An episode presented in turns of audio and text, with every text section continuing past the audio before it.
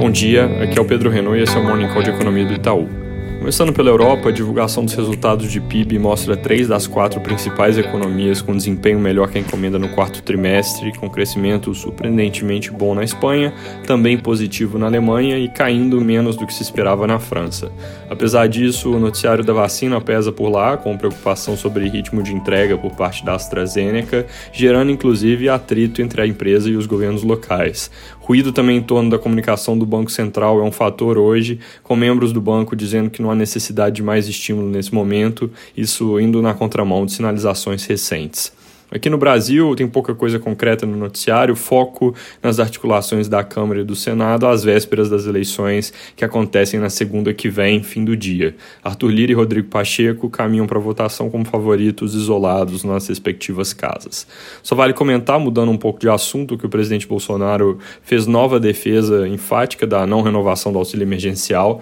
que é o que ameaçaria o cumprimento do teto de gastos, dizendo que isso seria um desastre e que o país chegou ao limite da sua capacidade de financiamento. É uma sinalização importante, principalmente vindo do presidente, porque só para lembrar, apesar de todo o barulho em torno do que falam os candidatos à presidência do Congresso, pelas regras do jogo, uma eventual proposta para gastar de novo fora do teto teria que partir do executivo, não do legislativo. Indo para o fim de semana, é importante ficar de olho em novas notícias sobre possibilidade de paralisação dos caminhoneiros, que tem a ameaça de acontecer na segunda-feira, apesar do que eu já comentei aqui, de que, segundo o governo, há baixa adesão ao movimento e também de comunicação das transportadoras ontem se manifestando ali contra a mobilização. Além desses eventos segunda-feira, possível paralisação, eleição do Congresso, na semana que vem é bom ficar de olho também na dinâmica do vírus, que pode começar a mostrar algum recuo pós-efeitos de fim de ano, e as entregas que são esperadas para os insumos de vacina.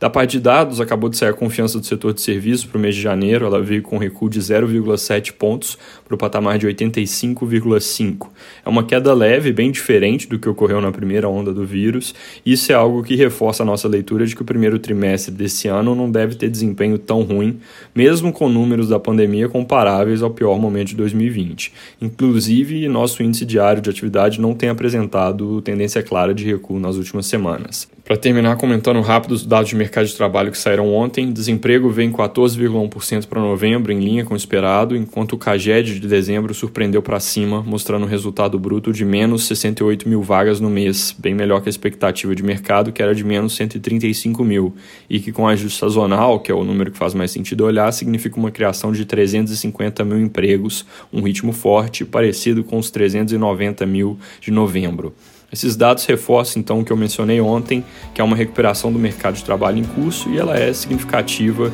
mesmo com uma taxa de desemprego que vai demorar para cair, pelo mesmo efeito que fez ela subir relativamente pouco em 2020, que é o decorrente ali do número de pessoas ativamente buscando trabalho. É isso por hoje, bom dia e bom fim de semana.